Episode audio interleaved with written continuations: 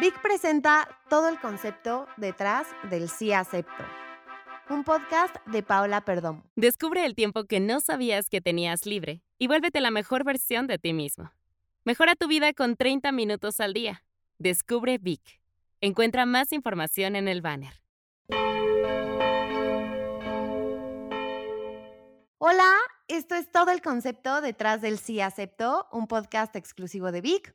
Yo soy Daniela Tams y me acompaña Paola Perdomo, gurú y profesional en bodas, con una experiencia de más de 23 años organizándolas, volviéndola en una de las personas más reconocidas en el gremio y quien también imparte cursos para aquellos que quieran hacer de Wedding Planner una profesión.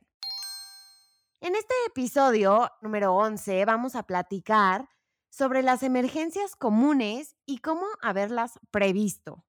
Sin duda es algo que nos aterra a todos, que nos ha dado pesadillas a todos, pero gracias a la ayuda de Pau vamos a poder prever un poquito de todas estas cuestiones para por lo menos estar más preparadas.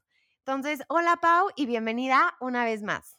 Gracias, gracias Dani, gracias a todas las personas que nos escuchan en VIC a través de este podcast. Pues sí, mira, hay muchas cosas que pueden pasar en un evento, que son emergencias, siempre va a pasar algo.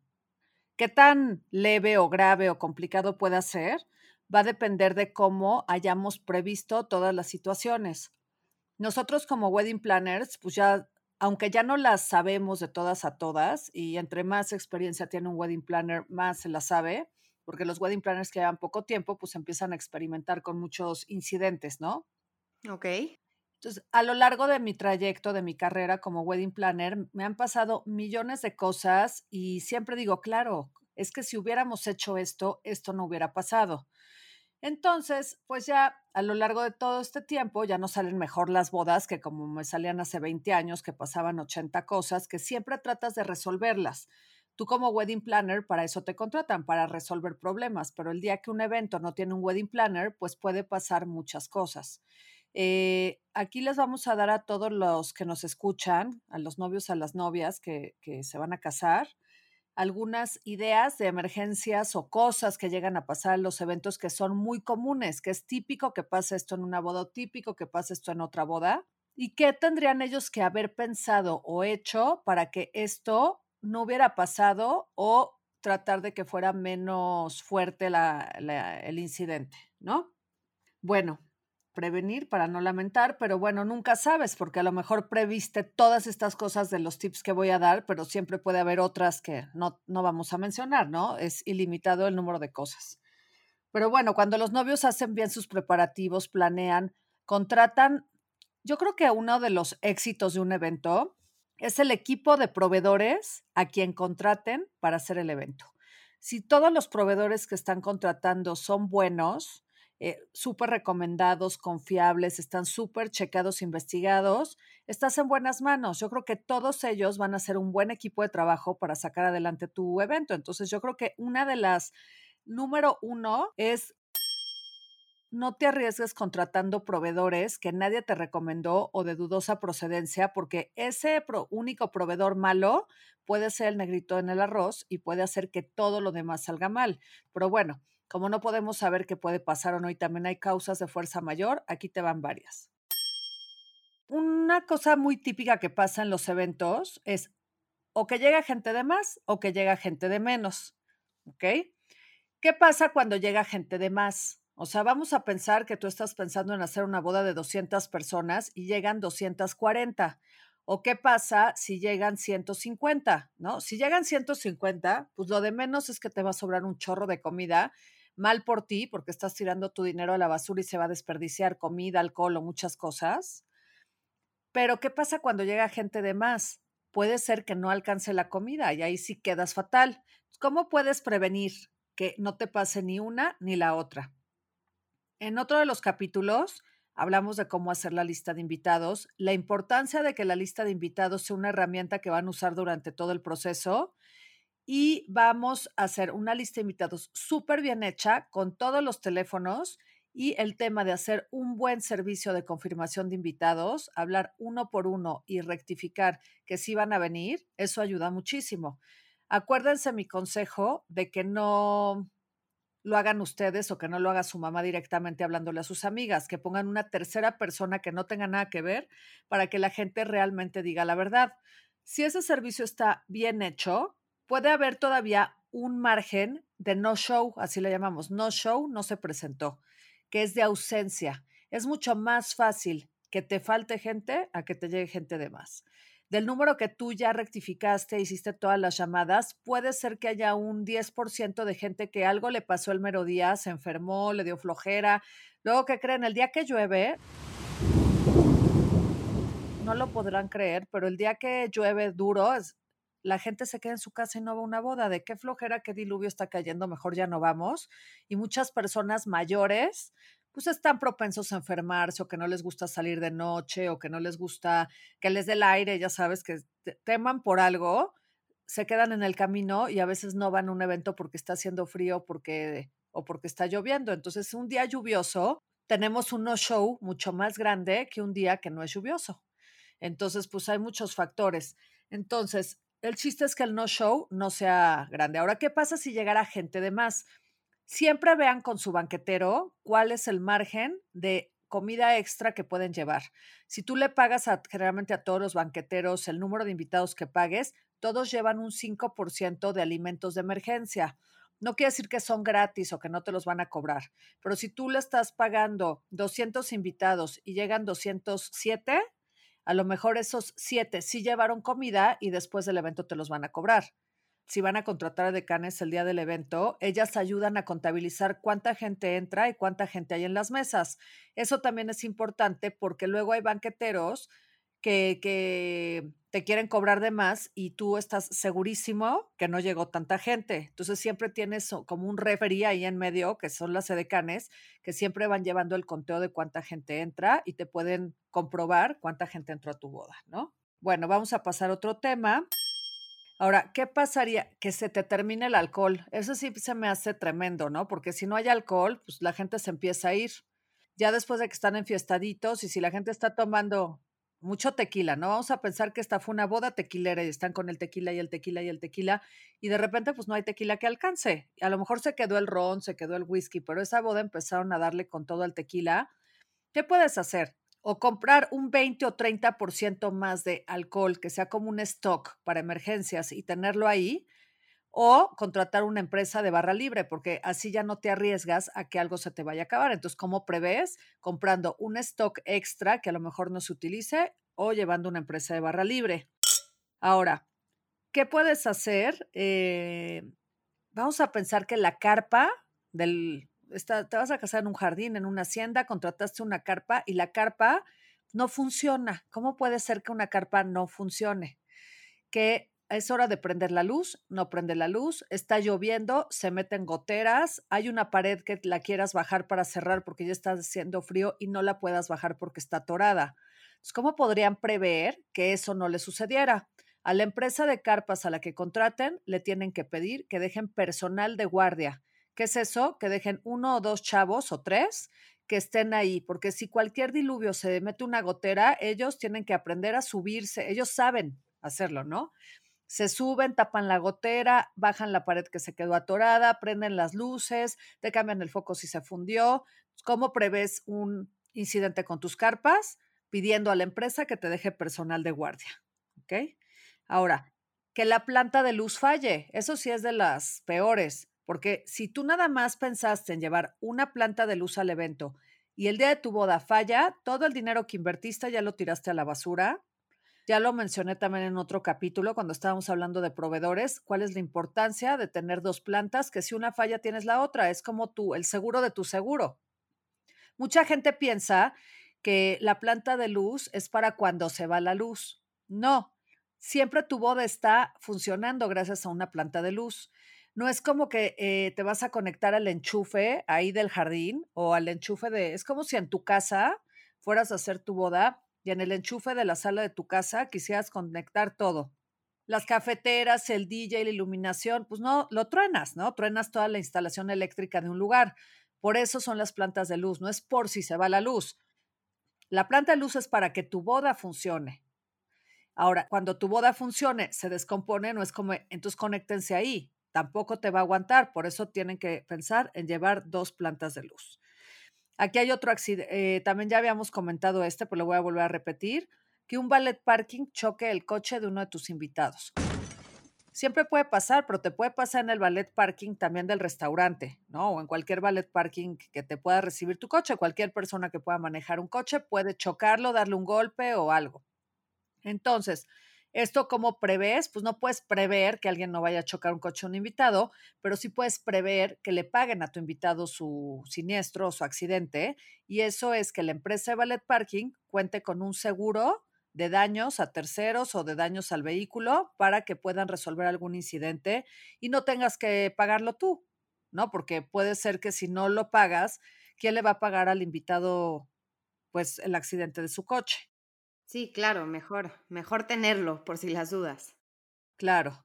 Ahora, ¿qué otro, qué otro puede haber? Que haya un colado. ¿No? Eso está, eso puede pasar muchísimo. Tú sabes que es sumamente difícil detectar que haya un colado en un evento.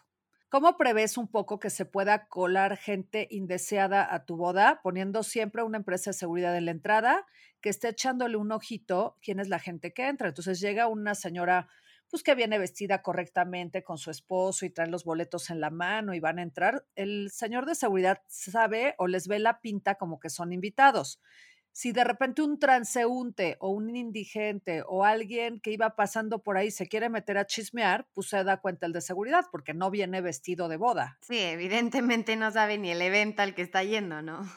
Pero luego pasa que hay gente que se viste de boda para irse a colar a una boda y eso siempre ha existido. Sí, desde chavos de, ¿y a dónde vamos de reventón? No, no, pues pónganse un smoking y nos vamos a colar una boda que no conozcan a nadie. Pero como saben que allá hay fiesta, chup y reventón, pues de repente te empiezan a llegar los colados. Los wedding crashers, ¿no? Los famosos wedding crashers. Ahora, puede ser que nunca nadie se dé cuenta que es un wedding crasher. Porque cuando estoy yo como wedding planner, pues realmente puede, es muy fácil que se pueda colar a alguien que viene vestido igual que los invitados, ¿no? Y además, si tú como novia o familia de la novia ves gente que no conoces, pues es normal, no conoces a todos los invitados del otro lado, ni los del otro lado conocen a, los tuyos. Entonces, pues no sabes si es el novio de la prima o el amigo de no sé quién. Y bueno, ha habido casos que hasta después de, de la boda que empiezan a ver fotos, oye, ¿quién era este? No sé, no sé. Y le preguntan a todo el mundo y nadie supo quién era el tipo o la chava que estaba ahí, ¿no? Pero a ver, ¿cómo lo podrías prever? Sí, el protagonista del video de novios. Si tú quieres llevar un control muy bueno en la entrada de tu evento, pídele a todos tus invitados que lleven su boleto. Y eso lo puedes poner en la invitación como será obligatorio presentar su boleto a la entrada del lugar. Ahora, ¿qué pasa con el que se le olvidó el boleto? Tampoco te va a pasar la típica tía que se quedó afuera y, no traía su boleto y no te la quisieron dejar entrar. También hay que tener un poquito de criterio en la entrada. Vamos a pensar que es un invitado que no trae boleto, lo dejas pasar a la mesa de decanes y la persona se tiene que identificar. Ay, disculpe, ¿y no tendrá una identificación? Y entonces ya el marido saca su licencia de manejo, su identificación y ya comprueba que sí es la persona que está en la lista de invitados. ¿Qué pasa si no traen identificación y no traen boleto? Los detienes ahí no en la calle, no en la banqueta, sino en la mesa de decanes con uno de seguridad echando un ojito y pides a alguien cercano que venga a reconocerlos. No a la novia y al novio, pero a lo mejor si te dices que sí, somos invitados, del, somos tíos de la novia. Ay, permítame un segundito y las sedecanes van y buscan a la hermana de la novia y la trae para que identifique si es familiar o no, ¿no? Pero hacer un poquito de investigación y sí pedirle a la empresa de seguridad que contrataste, a las sedecanes, que lleven un muy buen control, que le pidan el boleto a tus invitados y hacer muy bien sus listas de invitados, ¿no? También esto va de la mano. Eh, también comentamos en otro, ah, en el podcast que tuvimos con Alberto Esquerro, qué hacer si la fiesta no prende. Está la fiesta aburrida, el DJ está poniendo su mejor canción, no pone nadie un pie en la pista porque son aburridísimos los novios y sus amigos o por cualquier factor extraño, no está aprendiendo. ¿Qué se puede hacer? Pues mira, puedes pedir que le bajen un poquito a la luz, obscurecer el evento y en pedirle al capitán de meseros o a la que está a cargo del banquete que por favor le empiecen a servir shots a tus amigos, ¿no? Entonces, cuando tú le subes un poquito al alcohol y le bajas un poquito a la música, después de dos shots ya van a estar todos bailando. Es infalible. Todos ambientados. Siempre nos ha funcionado eso, ¿no? Ahora, ¿qué otra cosa puede pasar? Eh, que se perdió algo, ¿no? ¿Qué se perdió? La verdad, voy a decir algo que a mí me da muchísima tristeza que pase, pero siempre que algo se pierde en una mesa, siempre dicen que fue el mesero. Y la verdad es que no es que los meseros sean rateros profesionales, también hay invitados que son amigos de lo ajeno. Hasta en las mejores familias pasa. Y a mí me da mucha pena con los meseros porque ellos ya saben que, ay, sí, si se pierde algo van a decir que yo me lo robé. Ya saben que los vamos a, los va a revisar seguridad, les van a revisar sus mochilas, a veces hasta llegan a desvestirlos para revisar todo. Y tú puedes hacer eso con toda la gente que está trabajando, fotógrafos, eh, DJs, los meseros, los de la iluminación, todos los que estén ahí van a pasar un filtro hasta que aparezca eso. ¿Y qué creen? Y luego no aparece.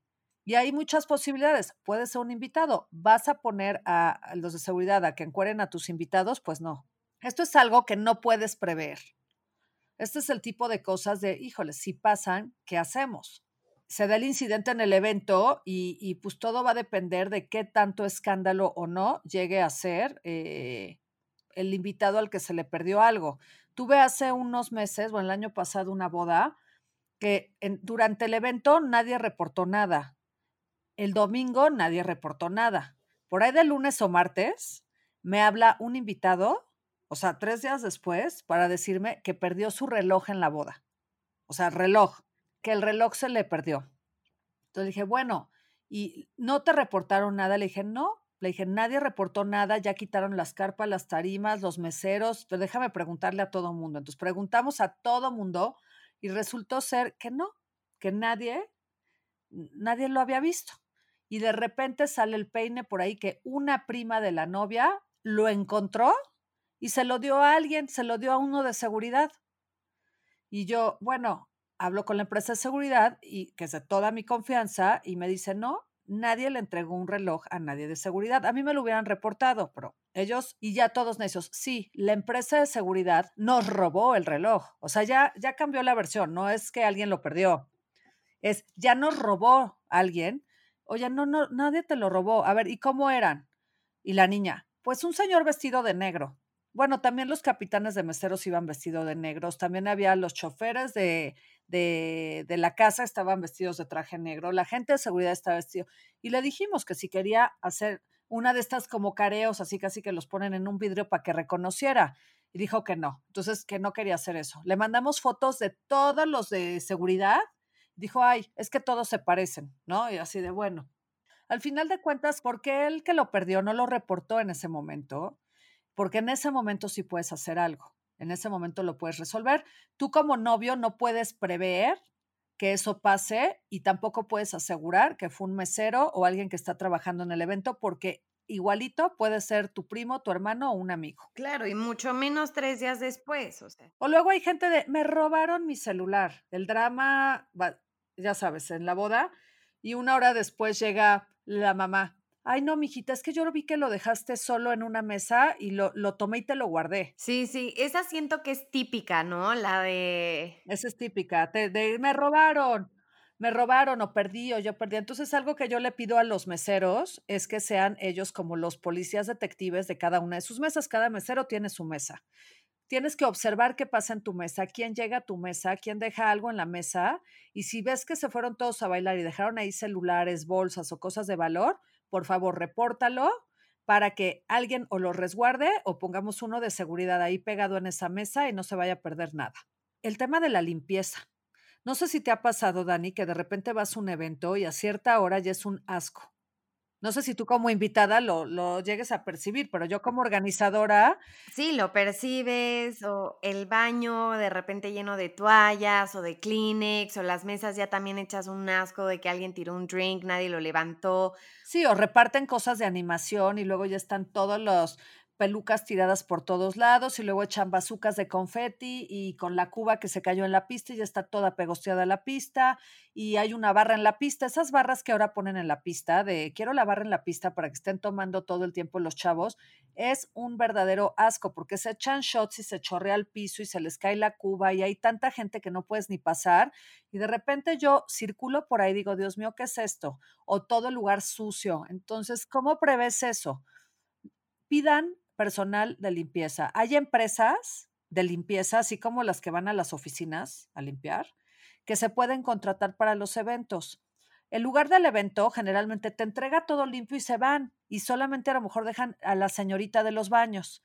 Y la señorita o el joven de los baños, esos nunca salen de los baños a darse una vuelta entre las mesas, en la pista de baile, y entonces ya toda la boda está llena de colillas, eh, confetis, eh, sombreritos y todo eso, o papelitos, porque luego todas estas porquerías que dan de lentes y pulseras vienen en papelitos de plástico, en bolsitas de celofán. Sí, sí, sí. Y luego van a la mesa de dulces y agarran bolsas de papitas y también por ahí acaban volando, ¿no?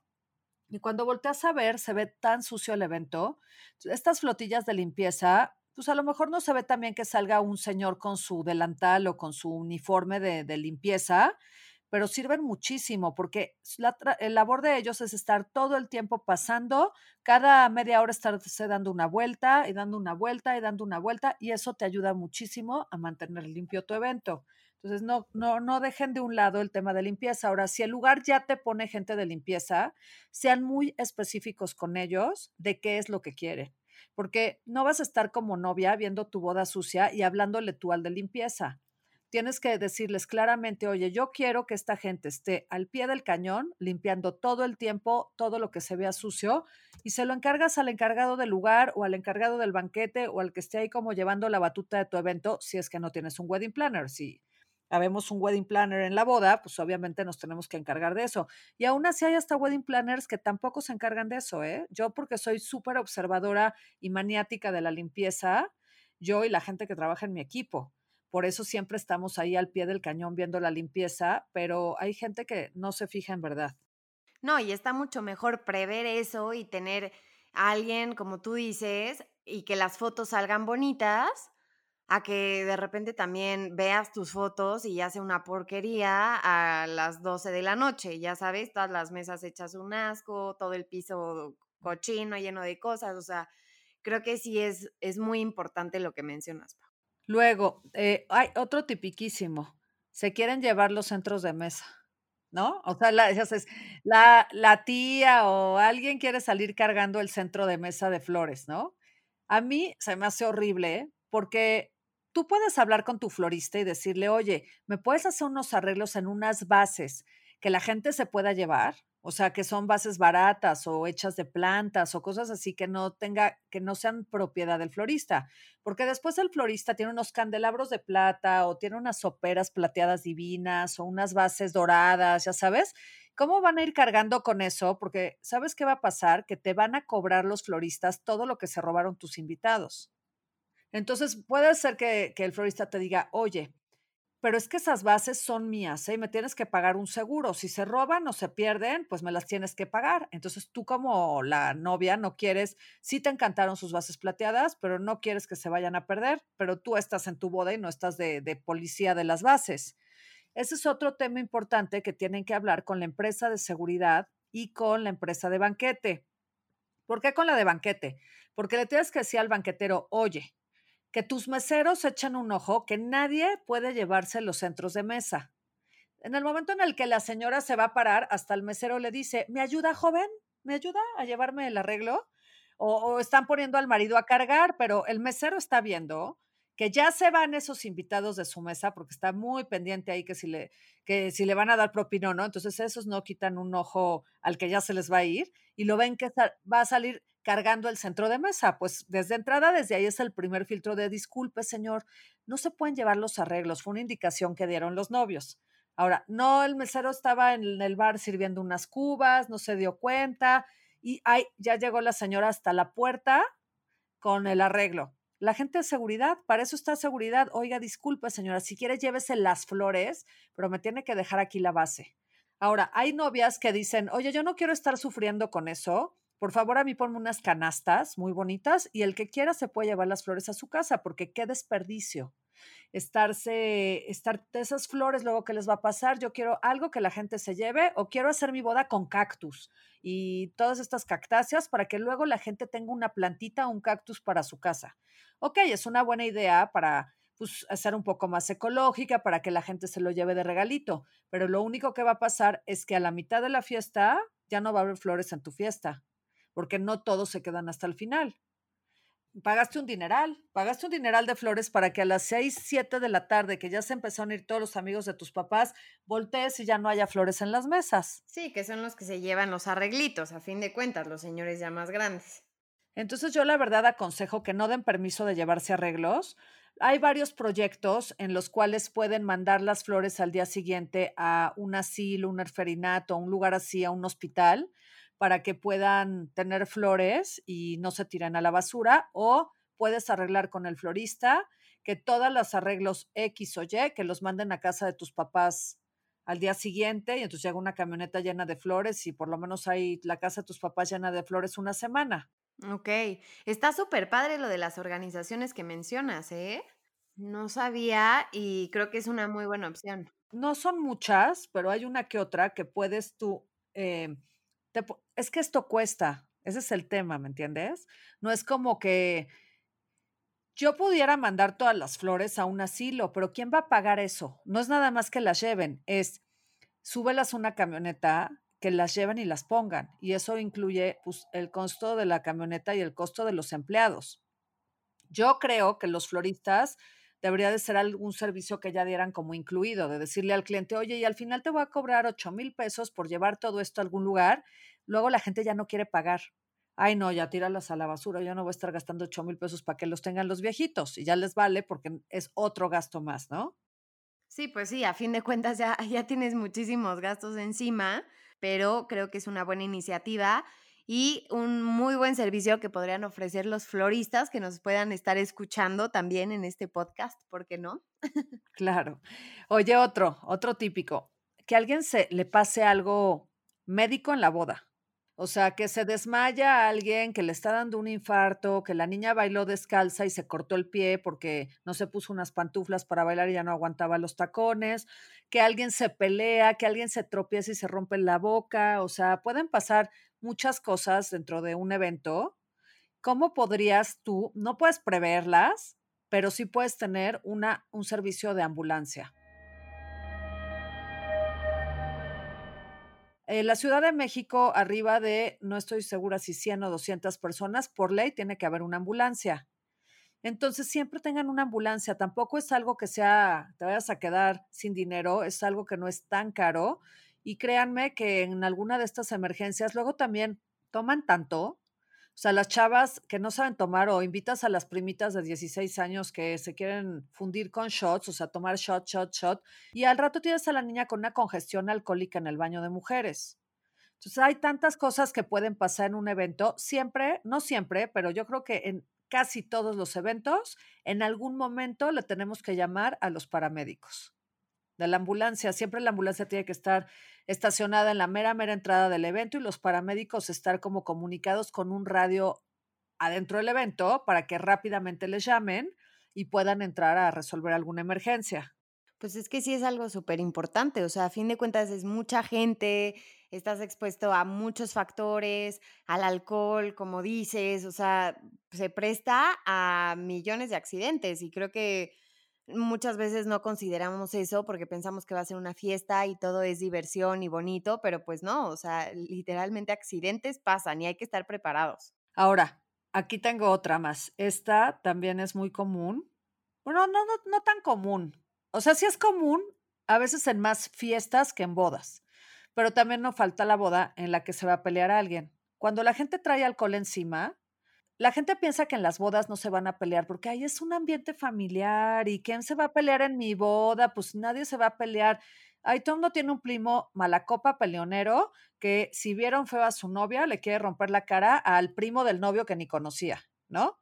Entonces, ya con el alcohol, la gente se transforma. Y aparte del alcohol, pues es feo que lo diga, pero también ya hay muchas drogas adentro de las bodas. O sea, la gente lleva, no es que se metan dealers a vender en una boda, obvio, pero la gente lleva y, lleva cosas y luego se les cruzan y las mezclan con alcohol y luego el carajillo y luego se meten una no sé qué y luego se echan, o sea, todo eso pone a la gente, créanme que bastante mal y agresiva y, y luego a la gente se le pegan los cables y se pelea. Tienes que tener una buena empresa de seguridad que sepan parar una pelea. No te sirve de nada tener un poli en la entrada, otro poli en la entrada de servicio y absolutamente nadie adentro del evento. Como que dices, ay, ¿qué va a pasar adentro del evento? ¿Para qué quiero seguridad dentro del evento? Claro, porque ahí es donde se generan los problemas con el tema del alcohol. Mínimo de seguridad debes de tener. Dos en la puerta principal, dos en otro acceso, que pues generalmente es el de servicio, y por lo menos Dos, adentro de la fiesta, cerca de donde están los chavos y se están emborrachando. Ahí tienes seis elementos, que eso es como el mínimo de una empresa de seguridad para un evento chico. Cuando ya son bodas mucho más grandes, eh, bodas pues de 600, 800 personas, pues sí tienes que tener más elementos de seguridad distribuidos por el lugar. Pero solamente así no puedes tú prever que no haya una pelea, pero sí puedes eh, poner a una empresa de seguridad que sepa parar peleas y que no se haga la pelea más grande. Luego, y ahora los borrachos, no, los borrachos que no se pelearon, pero ya se quieren ir a su casa y llegan y le piden el coche al ballet parking. O sea, ¿en qué conciencia cae que se estampe tu invitado saliendo de tu boda? Ya pasó en una boda, creo que hace como dos años, fue muy sonado aquí en la Ciudad de México, salió un chavo y a los dos kilómetros se estampó y se mató. Y llegó el chisme así de volada, llegó el chisme a la boda y fue un drama en la boda, porque imagínate que eso puede hasta echar a perder tu boda, un incidente como esos, o sea, fue un incidente muy sonado, pero ahí empiezan, ¿y por qué le dieron las, sus llaves del coche? Ahora, nosotros sí tenemos la indicación con la empresa de ballet parking que si alguien está, o sea, si alguien sale ligero de alcohol, pues a lo mejor no te das cuenta, pero hay gente que sale muy, muy tomada y en ese momento deberían ellos de prohibir eh, entregar llaves. En las bodas de la comunidad judía, generalmente la comunidad judía, tienen hasta alcoholímetro. Si el chavo sale con copas, le pasan el alcoholímetro y no se entrega, no se les entrega las llaves de sus coches. Ahorita como ya hay Ubers, eso es lo bueno, que Ubers o Cabify o cualquiera de estas, de, que van a recogerte, ya muchísimos chavos, si saben que van a tomar, no eh, llevan coche y pues se van en un Uber. Pero el que salga un chavo o un señor o alguien, si salen súper tomados, las empresas de ballet parking que trabajan con nosotros tienen la indicación de que no se le entrega la llave a nadie que esté así. Luego se ponen agresivos, groseros y casi quieren pegarle al del ballet parking para que le den las llaves de su coche Claro, pero pues ahí está la empresa de seguridad que también está tomando control de esa situación ahí. Entonces, seguridad y ballet parking, niñas, cuando contraten al ballet parking, pídanle eso. Ahora, si ustedes quieren contratar lo de los alcoholímetros, también las empresas de seguridad te pueden llevar el servicio de, de hacerles la prueba con alcoholímetro, ¿no? Para que no le tengas que entregar el, el coche a ningún invitado. Este es un tema bien importante, el tema de las cancelaciones de las bodas. ¿Por qué se puede cancelar, posponer, mover, etcétera, un evento? Y aquí es donde me gustaría mencionar diferentes escenarios, el cliente cómo se puede proteger o, eh, o, los proveedores cómo pueden protegerlo y qué ha pasado y voy a poner casos de la vida real, ¿no? Vamos a empezar hablando de este tema del coronavirus que nos dejaron aquí encerrados. Todas las bodas de marzo, abril, mayo y junio de este año todas se tuvieron que mover al cierre del año, lo que es septiembre, octubre, noviembre, diciembre. Casi todas las de este periodo se han movido para el cierre del año. Gracias a Dios no son cancelaciones, son movimientos, porque de todas formas nosotros, los proveedores de eventos, ya estamos sumamente afectados, no vamos a tener trabajo en seis meses. Y estas bodas, pues gracias a Dios no son eventos de empresa, son bodas y se movieron al final del año y si Dios quiere, vamos a llevarlas a cabo a final de este año. Pero ¿qué pasó? Todos los proveedores pusimos el 100% de nosotros para poder ayudar a los clientes y poder mover, pero de repente había algunos casos que no era posible. Te voy a poner algunos ejemplos. Una clienta que quería mover todo lo de su boda para el día 10 de octubre. ella se casaba en mayo y ahora lo movimos al 10 de octubre. El lugar donde se casa sí tiene disponible el 10 de octubre. Ese ya es palomita. Qué bueno, el mismo lugar, no se tiene que cambiar de lugar, es el mismo lugar. Y ahí tienes que empezar a ver que todos los servicios que estaban contratados, todos puedan el 10 de octubre. Yo lo hice muy fácil. A mí este del WhatsApp es la mejor herramienta que ha creado el humano para la comunicación entre los proveedores de un evento. No saben la cantidad de imprevistos y cosas que nos ha salvado por estar todo el equipo comunicado en un WhatsApp. Yo, como wedding planner, siempre unos días antes de cada evento creo un chat grupal donde están todos para estar comunicados por cualquier cosa que sea necesario, cualquier anuncio, cualquier aviso que les tenga yo que dar. Hice un chat con todos los proveedores y ahí arrancamos de la boda de nuestra clienta tal se va a mover del 9 de mayo al 10 de octubre. ¿Ok? El lugar sí puede, pues eso fue lo primero que vimos, ¿no? El lugar está disponible y queremos ver que todos los proveedores puedan. Tuve una suerte, todos podían. Por ejemplo, en este caso en específico, pero a lo mejor la cantante de la hora de la comida no podía. Entonces, en ese momento la clienta puede decir, no, no, mueve la otra fecha porque yo quiero que puedan el 100%. Y en ese momento yo tuve que hacerle entender a mi cliente que era mucho relajo poder lograr que el 100% de los proveedores pudieran. El que no pudiera, la clienta perdió el dinero de ese proveedor en específico. ¿Por qué? Porque nadie, en este caso, nadie está regresando dinero. ¿Por qué? Porque todos salimos afectados. Ahora, la clienta el 98.5% del costo de su boda no tuvo nada que, eh, no, no, fue afectada en lo más mínimo y está ese piquito que va a perder un piquitito por todo este rollo que hay del coronavirus. Créeme que dentro de los males el menos y ya vamos a contratar otro cantante y se va a resolver. Y ella sí va a perder un piquito, a nadie le gusta perder su dinero a nosotros tampoco nos gusta perder el trabajo y nuestros clientes. Yo creo que en esto hay que ser un poco conscientes de que aquí todos vamos a llegar a perder un poco, tanto nosotros y el cliente. Al cliente se le trata de ayudar para al 100% tratar de que no tenga pérdida, pero si de repente hay una mínima pérdida, el cliente también tiene que ser un poco coherente de decir, ok, está bien, vamos a perder ese piquito y, y, y pero luego sabes qué, también los proveedores están siendo súper accesibles porque, por ejemplo, si el DJ no puede en esa fecha, la novia pues, no le va a regresar el dinero, pero sí le, le dice que le deja abonado para otro evento ese anticipo. A lo mejor no para su boda, pero le dice, oye, te lo dejo abonado para otro evento, a lo mejor para una despedida soltera, o te lo dejo abonado para otra fiesta que quieras hacer después de tu boda, o si se va a casar tu prima, pues tú le pasas el anticipo, o sea, tampoco es que lo pierdan, pierdan. O sea, a lo mejor sí en ese momento lo van a perder, pero luego lo pueden utilizar de otra forma. Entonces, los proveedores están siendo muy accesibles con ciertas restricciones, como que sí, pero que el evento sea dentro de este mismo año. Si ya el cliente, porque también he tenido clientes que quieren moverlo para el año que entra, y los que lo quieren mover para el año que entra, pues ya implica es muchísimo tiempo, implica que las cosas van a costar más caras, la inflación, que el alcohol va a subir, que la comida va a subir y hay proveedores que pusimos esa cláusula. Si entra, si se queda dentro de este año, se respeta el precio, si se cambia el año que entra, tendrá un incremento, ¿no? Pero todos intentamos ayudar al cliente. Créanme que somos un gremio muy consciente de las cosas y de que queremos ayudar al cliente. Te voy a poner otro caso de la vida real hace tres años que fue el temblor y el sábado teníamos una boda muy, muy grande en el centro histórico, en un lugar que es el Colegio de las Vizcaínas, con toda la gente apanicada de irse a meter al centro y con derrumbes alrededor. Sí, no, había muchas calles cerradas, miedo de las réplicas, de que volviera a temblar y la verdad es que esa es una zona que se siente muy fuerte los temblores en el centro de la Ciudad de México. Hay muchos edificios muy antiguos o muy viejos y el Colegio de las Vizcaínas pues es un edificio que tiene 400 años.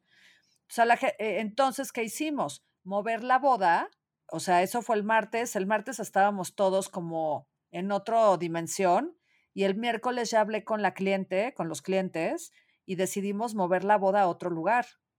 Entonces, del miércoles al sábado, o sea, en, ¿cómo pude moverlo tan rápido? Por el WhatsApp. Yo lo único que tuve que hacer fue encontrar un lugar nuevo, con una iglesia nueva, y la vida me lo puso como en charola de plata. Encontré un lugar que había sido la segunda opción de la novia si no se hubiera querido casar en Vizcaínas, el que era su plan B. Pues su plan B se quedó disponible para ella y la iglesia del Pedregal también disponible a la hora que la queríamos. Entonces, todo como que tenía que ser así.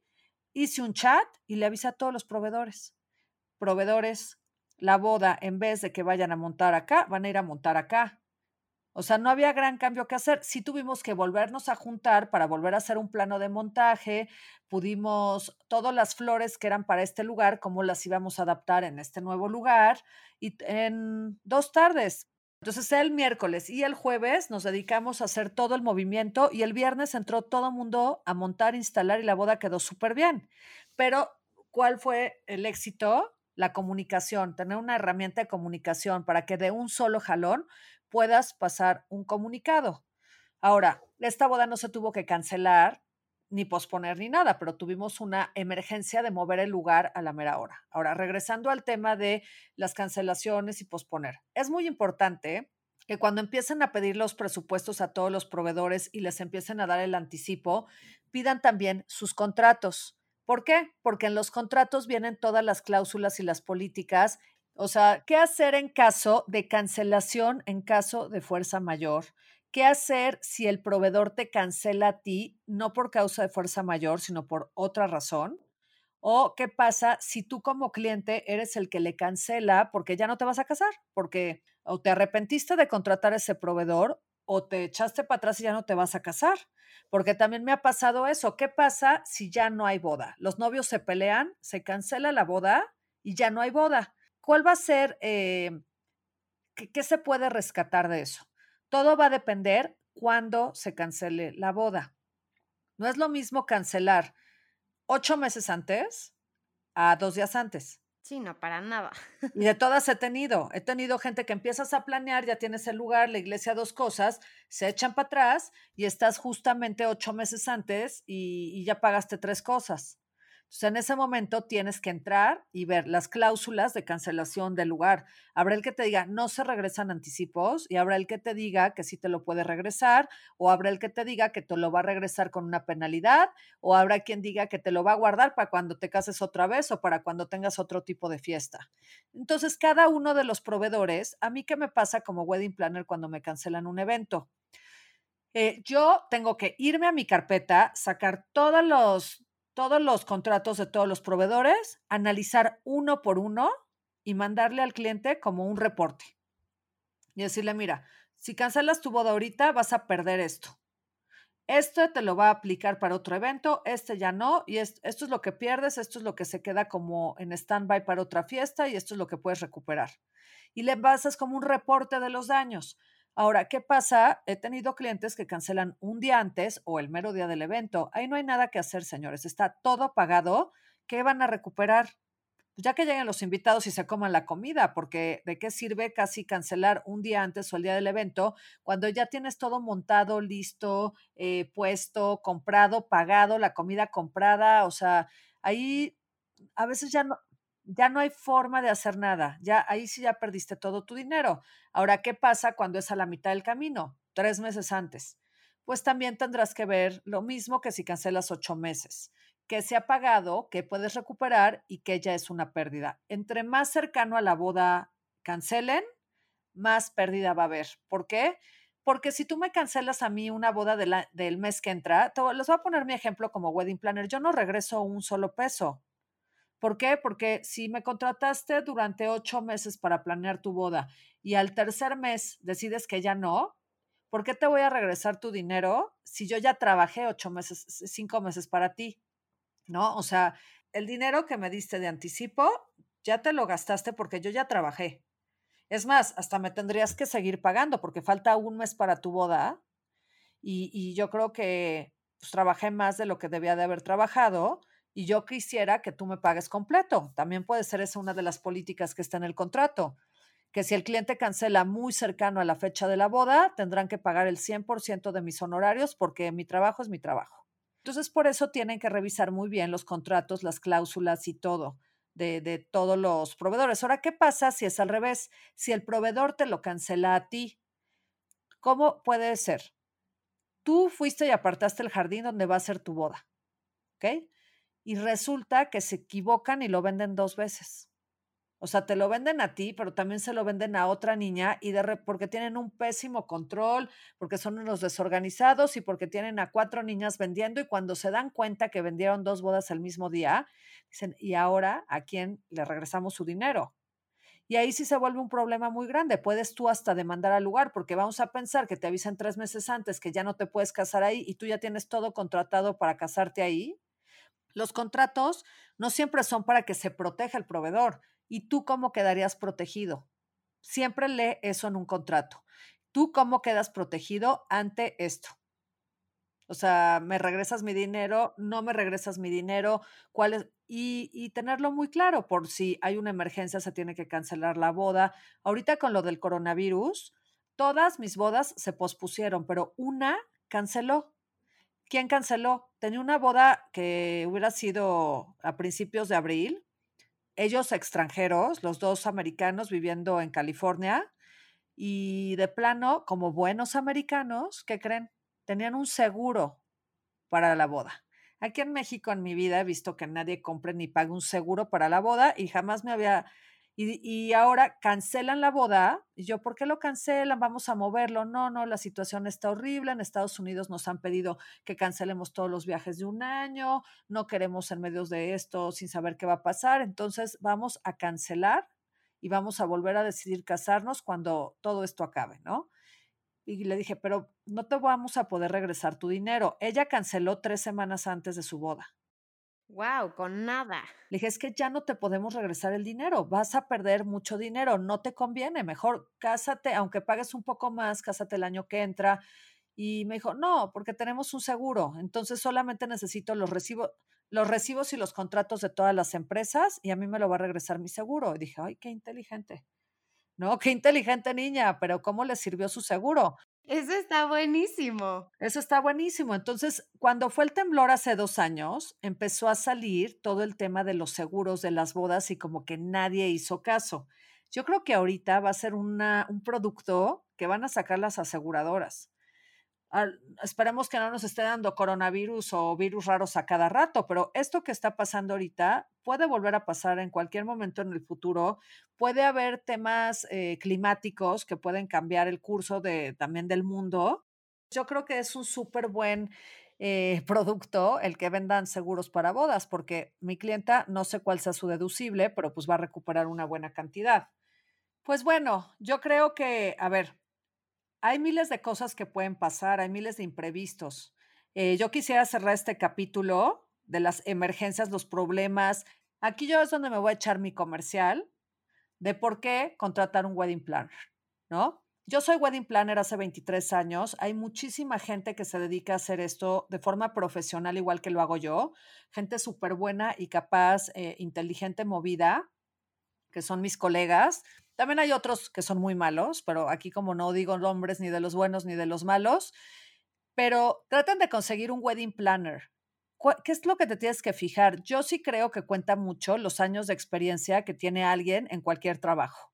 No es lo mismo que lleves dos años a que lleves 20 años o que lleves 15 años. O sea, ¿por qué? Porque ya te han pasado, te han pasado tantas cosas que vas agarrando experiencia y ese callo para que no se vuelvan a repetir, no se vuelvan a repetir y ya medio te las prevés y sabes de todas a todas. Entonces, aprovechando este capítulo de las emergencias y todo lo que puede pasar, un wedding planner te va a reducir el margen de error de tu evento al mínimo. Un buen wedding planner. ¿Por qué?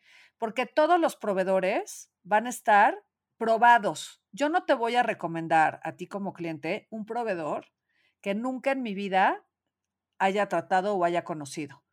Yo sí te voy a decir, es que este es un excelente fotógrafo, este es un súper buen DJ, vas a comer perfecto con este banquetero, voy a contratar esta planta de luz. No voy a traer nunca una planta de luz que se me han descompuesto, voy a traer las plantas de luz que la menor cantidad de veces se han llegado a descomponer, o sea, las buenas, las de buena calidad.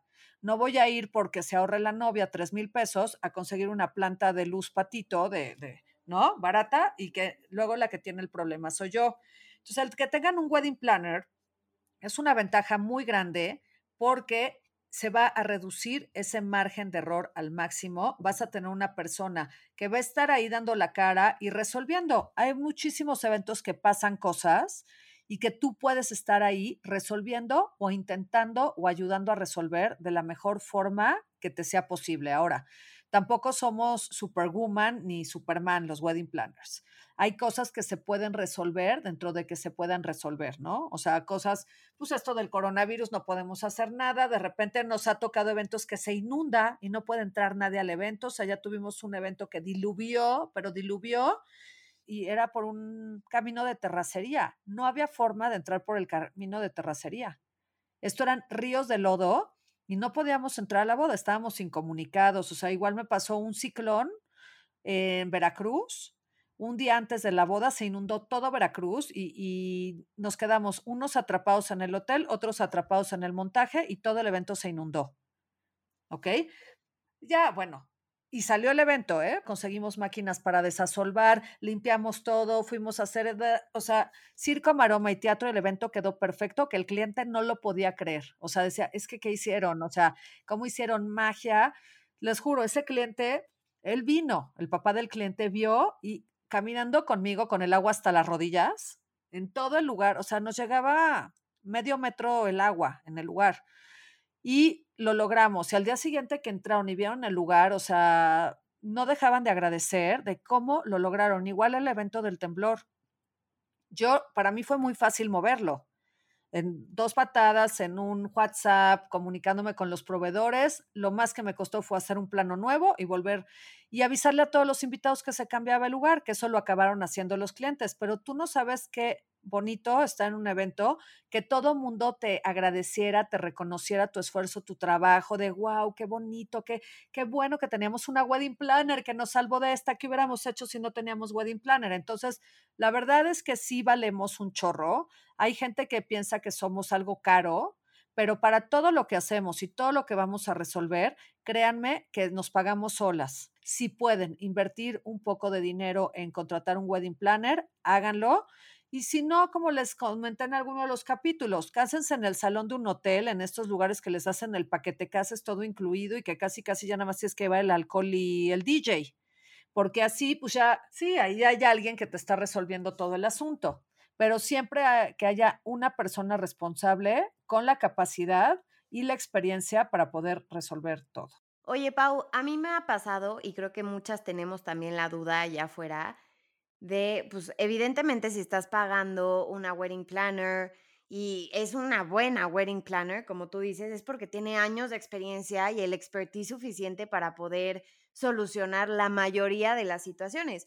A mí me ha tocado en lo personal, y me gustaría saber tu opinión, de wedding planners que he visto que se me hace de pésimo gusto, pero pues bueno, no, no, no soy una profesional en el tema, que molestan continuamente a los novios. O sea, según yo, no deberían de acercarse constantemente en el evento. Me tocó una wedding planner a una amiga que se le acercaba y es que quieren esto, y es que está pasando ah, esto. Ah, no, bueno, pésima, pésima. Es que tu trabajo es que se puede estar quemando la cocina o la boda y tu finalidad es que el cliente nunca se entere. Ya si quieres, después de la boda, que ya pasó y un día te vas a comer con los novios para contar la reseña de la boda y porque los quieres mucho y tenías ganas de verlos, y ahí ya le sueltas toda la de anécdotas y cosas locas que te pasaron atrás de la cortina. O sea, todas esas cosas que pasan, tú las tienes que resolver. Hay cosas que a veces el cliente se tiene que dar cuenta. Pero en ese momento sales tú al quite y le dices, lo estamos resolviendo. Si tú le vas a dar a tu cliente una mala noticia de un problema que hubo y se lo tienes que comunicar porque no hay de otra, le tienes que llegar ya con la solución. No puedes llegar y decirle, ay, y no sé qué hacer. Ejemplo, estás en la iglesia y no ha llegado el sacerdote y la novia ya quiere entrar, entonces ni modo que no le digas. Entonces, primero tienes que averiguar qué le pasó al sacerdote, dónde está el sacerdote, va a llegar el sacerdote o ya tienes otro sacerdote, o ya está en camino el plan B de sacerdote. O sea, no puedes, ah, y le tienes que decir, novia, el padre tuvo un accidente y no puede llegar. Nos vamos a atrasar media hora, pero ya viene en camino otro padre que conseguimos. Ya sabes, o sea, no llegar, ¿qué crees? No tenemos padre, no, no sé qué, qué, no sé qué vamos a hacer. Sí, no entrar en pánico más que la novia, ¿no? O sea, una buena wedding planner te da soluciones, no problemas. Claro, otra boda, tuve una boda también muy bonita, muy grande, y de repente, pum, como que sentimos que, que falló la planta. De repente se va el audio, pero no se va la luz. Entonces, cuando se va el audio y no se va la luz, sabes que no es la planta, porque si no se hubiera ido la luz también. Entonces vas directamente con el DJ y el DJ dice, no soy yo, es la planta. Corres como wedding planner hasta donde está la planta y el de la planta dice, no es la planta, es el DJ. Y entonces tú así de en la torre, porque tampoco eres técnica. ¿Qué está pasando? Y para esto, sin música en la boda, ¿no? Entonces la novia así, ¿qué está pasando? Y el papá de la novia, ¿qué está pasando? ¿No? Y tú así, de repente ya vuelve a jalar el DJ. Ya, ya, ya se compuso. Algo pasó con la planta, fue algo de unos minutos. Y en eso ya otra vez empieza a tocar el DJ y empieza a tocar. Y a los 15 minutos otra vez, ¡pum! Se le vuelve a apagar.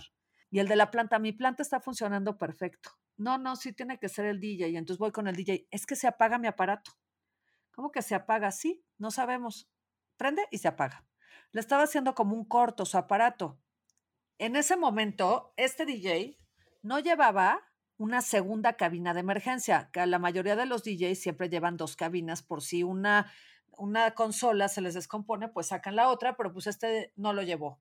Pero su bodega estaba muy cerca, o sea, estaba cerquita de donde era la boda, que eso era una ventaja, porque si se va a Valle de Bravo y no me lleva dos consolas, lo mato. Aquí estaba su bodega a tres kilómetros, ¿no? Entonces, en ese momento vimos que empezaba a tocar y se, hasta que de repente empezó a poner música con su celular, porque su aparato para poner música no estaba funcionando, pero pues se oía pésimo desde el celular y no podía mezclar. Entonces, pues ya la novia histérica, el papá furioso, a ver, ¿qué está pasando, Paola? ¿No? Como si fuera la culpa de uno, ¿no?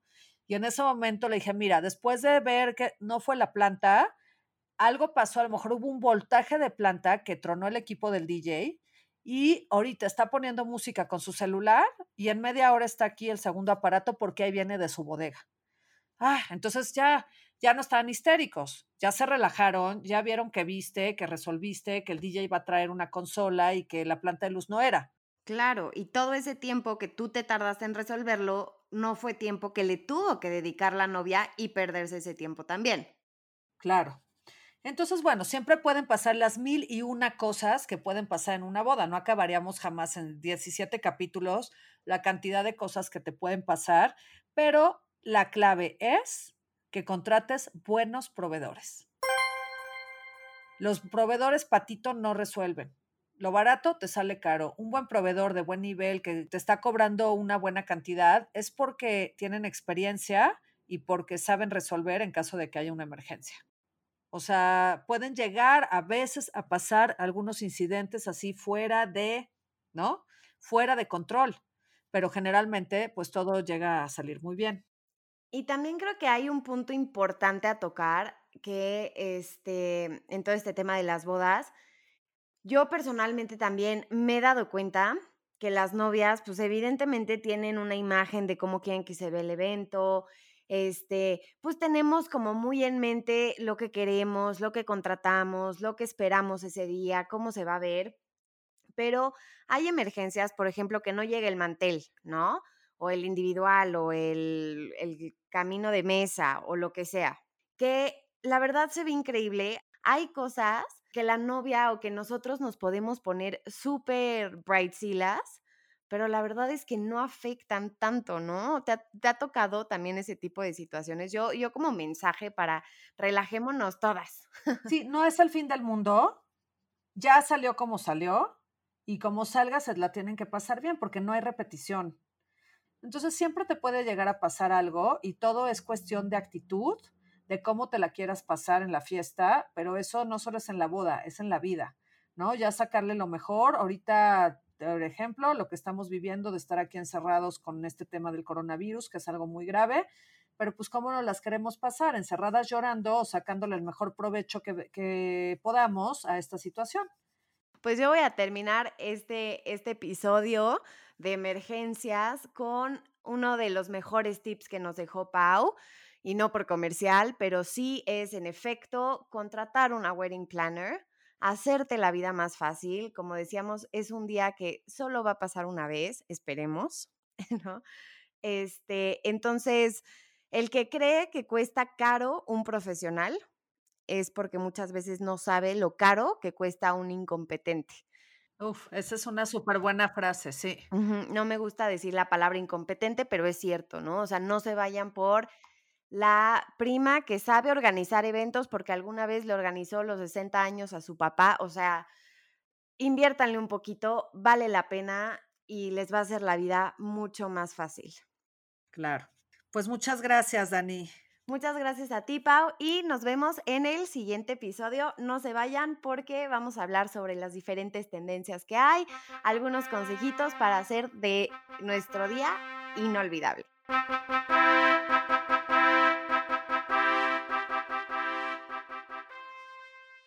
Mejora tu vida aprendiendo algo nuevo, haciendo ejercicio, yendo al trabajo, mientras paseas al perro.